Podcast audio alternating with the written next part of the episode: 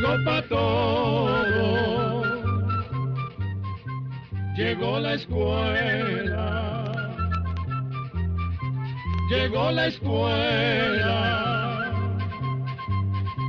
Llegó por radio.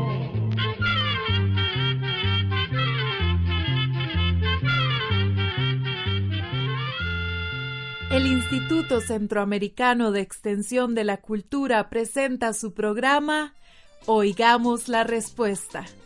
Compartiremos con ustedes las preguntas de nuestros oyentes y daremos las respuestas a sus inquietudes. Mándenos sus preguntas al apartado 2948-1000 San José, Costa Rica. También puede enviarnos sus preguntas al correo electrónico icq.org o encuéntrenos en Facebook como Oigamos la Respuesta.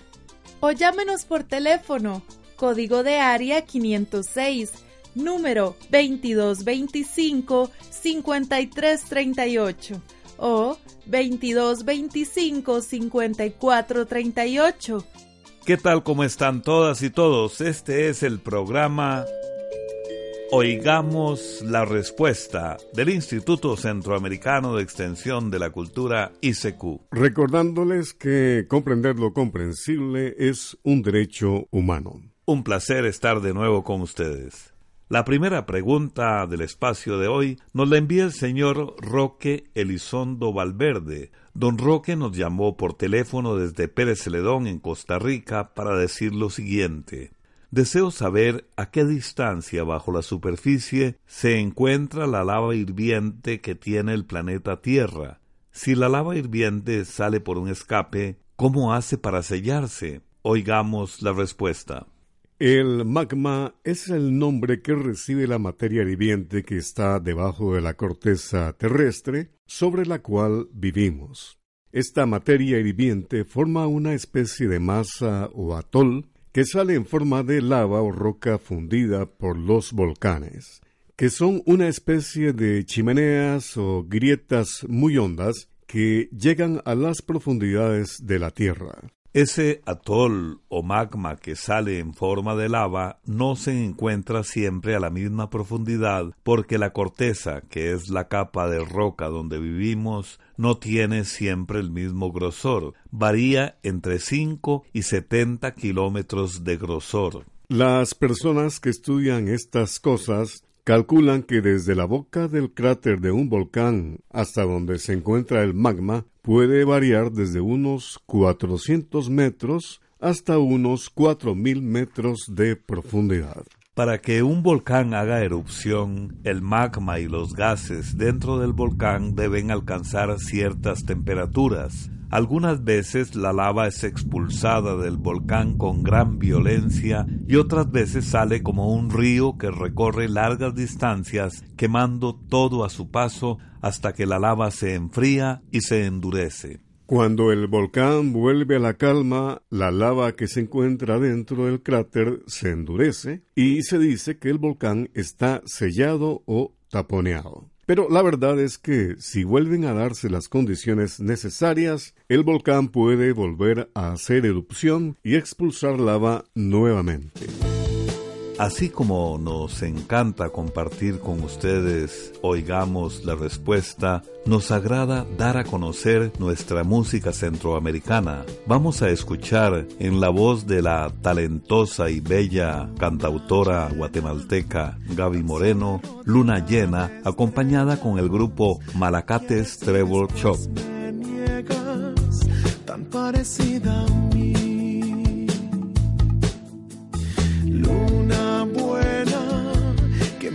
Corriendo en mis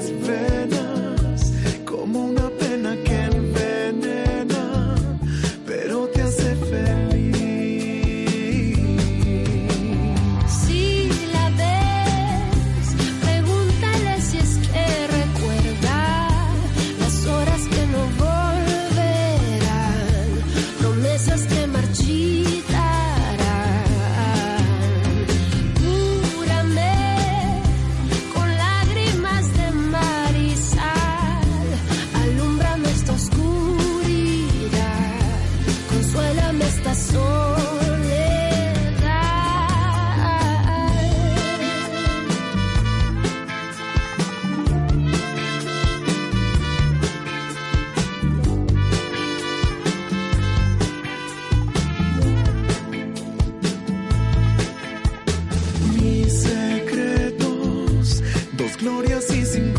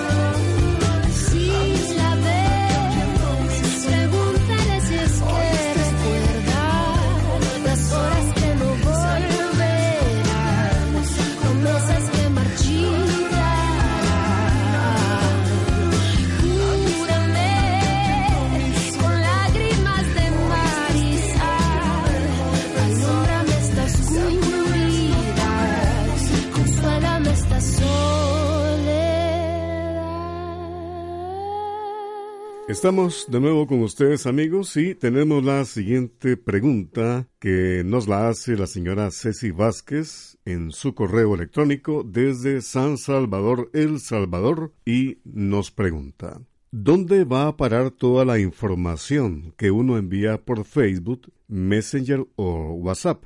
¿Será verdad que todo lo que uno habla, chatea o las fotos que uno graba con la cámara del teléfono y envía por estos medios van a parar al servicio de inteligencia de los creadores de Facebook? ¿O a dónde va a parar toda esa información? Escuchemos la respuesta. Los datos, fotografías, archivos y videos que se suben a redes sociales o se comparten se van almacenando en computadoras llamadas servidores. En el mundo hay una enorme cantidad de servidores y cada uno es controlado por la empresa que da los distintos servicios. Al visitar distintas páginas de Internet, ya sea desde una computadora, un teléfono inteligente o desde una tablet, el usuario va dejando datos que son como rastros que se almacenan en estos servidores. Estos datos pueden ser robados por personas malintencionadas, como los llamados hackers o piratas informáticos, que tienen los conocimientos necesarios para obtener información de estos servidores. Por eso se dice que es prácticamente imposible tener la seguridad de que nuestros datos sean inviolables o realmente privados. Y es que a pesar de que existen reglamentos que supuestamente los protegen,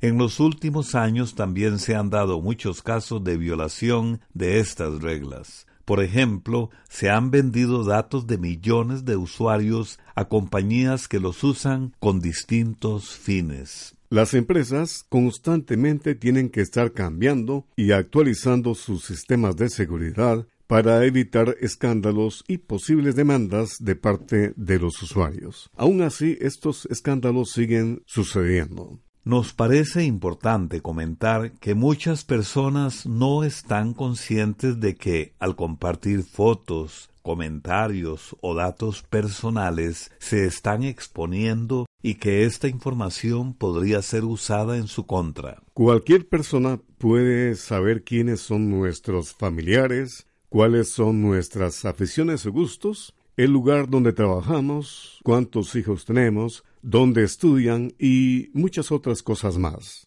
Todo ello puede llevar a casos de secuestro, acoso, chantaje, violaciones, amenazas, robos o timos, y en algunos casos estas cosas han acabado en suicidio. Otro peligro muy grande es que los niños puedan entrar a sitios con pornografía o con contenidos inapropiados y que personas con malas intenciones traten de contactarlos o se pongan a acecharlos o perseguirlos. También hay que tener en cuenta que los comentarios que hagamos pueden afectar nuestras relaciones y hasta nuestro trabajo. Por ejemplo, un comentario inapropiado puede llegar a oídos de nuestro jefe y costarnos el trabajo.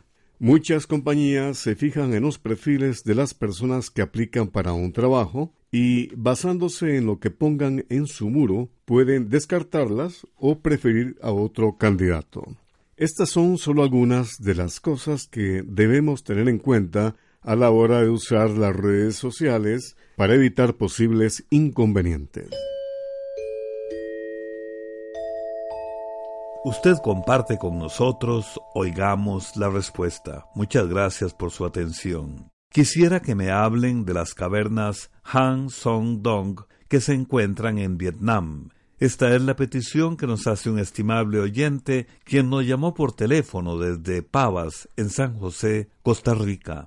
Oigamos la respuesta. La caverna que usted menciona se encuentra en un parque nacional de Vietnam que tiene más de 200.000 hectáreas de bosques tupidos, en los que se han ido descubriendo grandes cavernas o cuevas subterráneas. Una de ellas está considerada por muchos como la caverna más grande del mundo. El nombre en español vendría siendo algo así como Cueva del Río de la Montaña. Se le llama así porque por ella pasa un río subterráneo que suena como una especie de silbido, según dicen, este curioso ruido mantuvo alejados a los campesinos por muchísimos años. En 1991, un granjero encontró la caverna.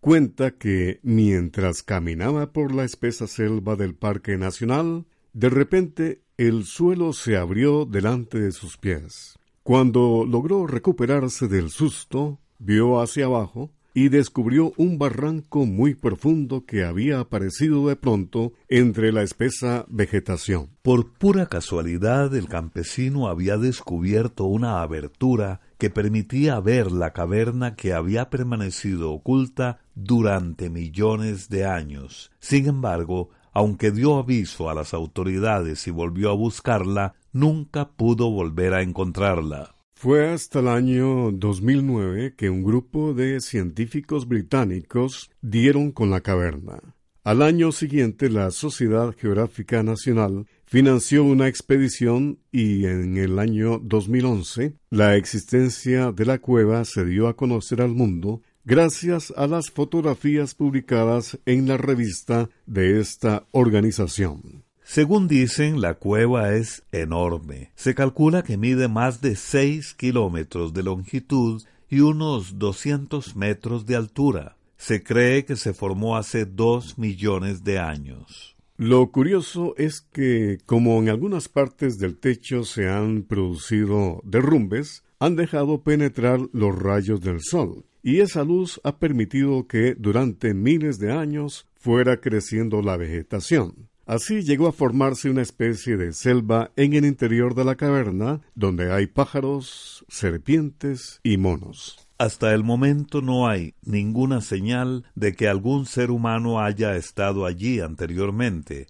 Así que imagínese usted lo interesante que debió haber sido para los científicos descubrir un lugar que ha permanecido millones de años sin haber sido perturbado por el ser humano. De la oscuridad pasamos a la luz. Desde El Salvador, la vocalista Jane Jacobsen nos interpreta Una luz. Cuando el sol me da la luz, tengo la vida a plenitud, siendo la fuerza, el palpitar de un corazón y su virtud. Yo solo quiero caminar y ver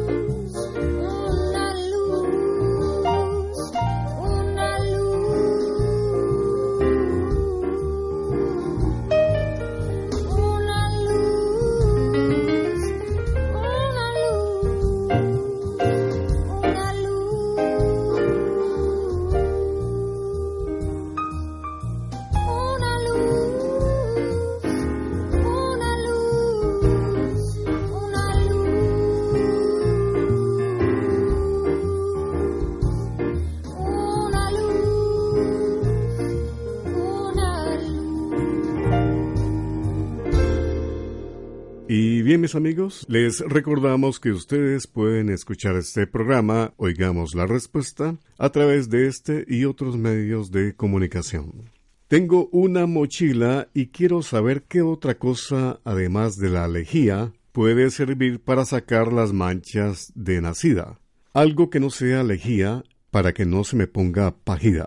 Desde niño escuchaba su programa en AM, en La Voz del Litoral 1400 AM. Es la pregunta y comentario que nos hace el señor Mario Anthony Sigüenza, que nos envía su correo electrónico desde California, Usulután, El Salvador. Escuchemos la respuesta. En primer lugar, don Mario Anthony, permítanos decirle que nos alegra muchísimo saber que usted es uno de nuestros fieles oyentes que incluso nos ha escuchado desde niño. Muchas gracias realmente. En cuanto a su pregunta, le diremos que esas manchas que a veces salen en los bultos o mochilas, cuando se guardan húmedos en lugares poco ventilados, son en realidad hongos muy pequeños que crecen donde hay humedad. Para tratar de quitar esta clase de manchas, lo primero que debe hacer es cepillar bien la mochila. Hágalo fuera de la casa para evitar que el hongo se propague. Si la mochila se puede lavar, puede lavarla a mano o en lavadora con jabón y agua caliente con un puño de sal.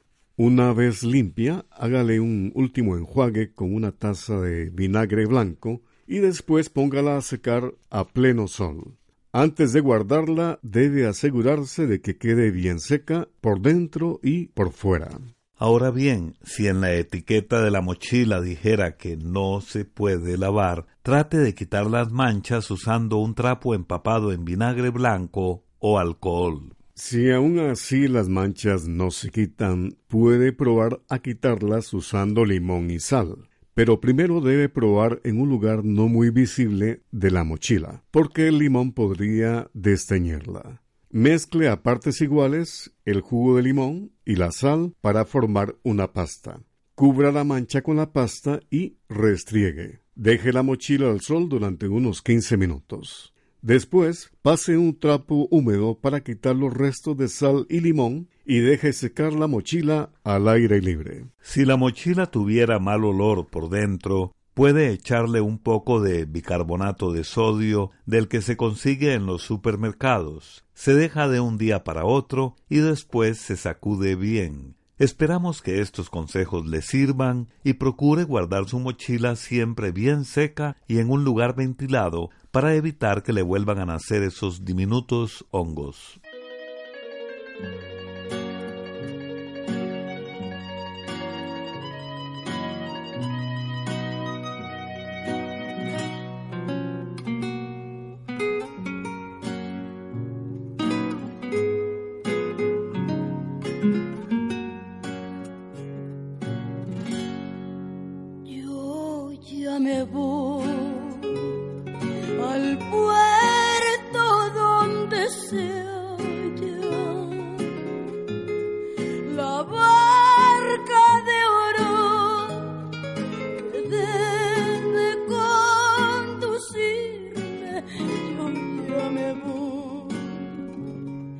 Solo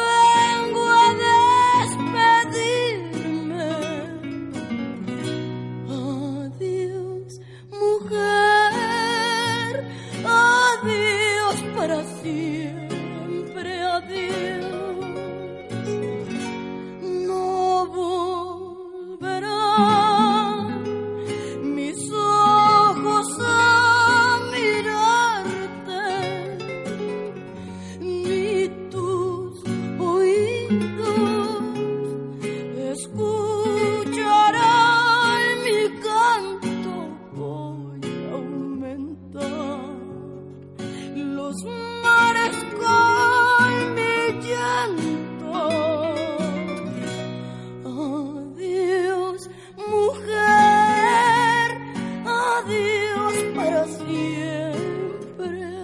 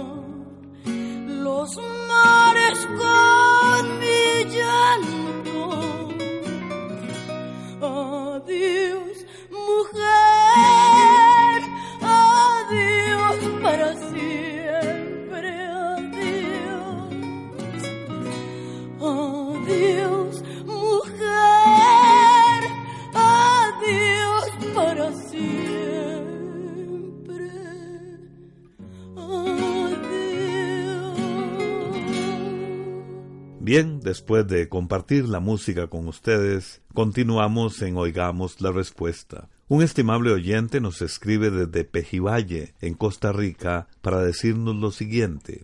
Estaba leyendo en el almanaque Escuela para Todos del año 1987 una historia llamada El milagro de El Seart y quisiera saber si esta historia es verdadera. Oigamos la respuesta. Esa historia fue escrita por un francés llamado Jean Jono que vivió entre los años 1895 y 1970. El libro se publicó con el título de El hombre que plantaba árboles y se cree que fue escrito por allá de 1953. Fue traducido a varios idiomas y curiosamente nunca tuvo éxito en Francia, país de donde era el autor. La historia es muy conmovedora, porque cuenta cómo un pastor decide reforestar una zona devastada y al cabo de 30 años su gran amor por la naturaleza dio como resultado el rescate de una inmensa región que de otra forma se hubiera perdido por la deforestación y la falta de cuidado. Mucha gente se ha preguntado si de verdad existió el pastor del relato. Al mismo autor del libro se lo preguntaron varias veces en cuenta uno de los funcionarios encargados de proteger los bosques en Francia. Como respuesta, el escritor le envió una carta en la que le confesaba que el personaje era inventado. Decía el escritor que su propósito a la hora de escribir la historia fue estimular el amor por los árboles y el deseo de plantarlos, pues éste siempre había sido uno de sus mayores anhelos, y se valió de este personaje para dejar un ejemplo con la esperanza de que muchas personas lo siguieran. El autor de esta historia se pondría feliz de saber que en la vida real han existido personas como los de su historia. En India, por ejemplo, un hombre llamado Hadab decidió hacer algo para combatir la deforestación del lugar donde él vivía. Plantó un árbol cada día durante 40 años. Así, logró crear un bosque que hoy en día sirve de refugio para aves, rinocerontes, tigres, elefantes y otras especies propias del lugar. Por su extraordinaria labor, el gobierno de la India le dio un reconocimiento muy importante que se les da a los ciudadanos que realizan contribuciones importantes para el país. Su historia también ha servido de inspiración para hacer documentales y películas y muchos ambientalistas han decidido seguir sus pasos. Se lo contamos porque esto es un vivo ejemplo de que el esfuerzo de una sola persona puede servir para mejorar al mundo en que vivimos. Programa C Control 45. ¿Qué es lo que tiene la tuna que sirve como enraizador? ¿La cúrcuma se conoce con otro nombre? ¿Cómo hace la gente del lago Titicaca en Bolivia con los servicios sanitarios y para cocinar si todo está hecho de totora? Las respuestas a estas y otras preguntas escúchelas usted mañana en este espacio de Oigamos la Respuesta. No se lo pierda. Y así llegamos al final del programa del día de hoy. Los esperamos mañana en este su programa Oigamos la Respuesta. Mándenos sus preguntas al apartado 2948-1000 San José, Costa Rica. También puede enviarnos sus preguntas al correo electrónico icq.org o encuéntrenos en Facebook como Oigamos la Respuesta. O llámenos por teléfono, código de área 506, número 2225-5338 o 2225-5438. Recuerde que comprender lo comprensible es un derecho humano.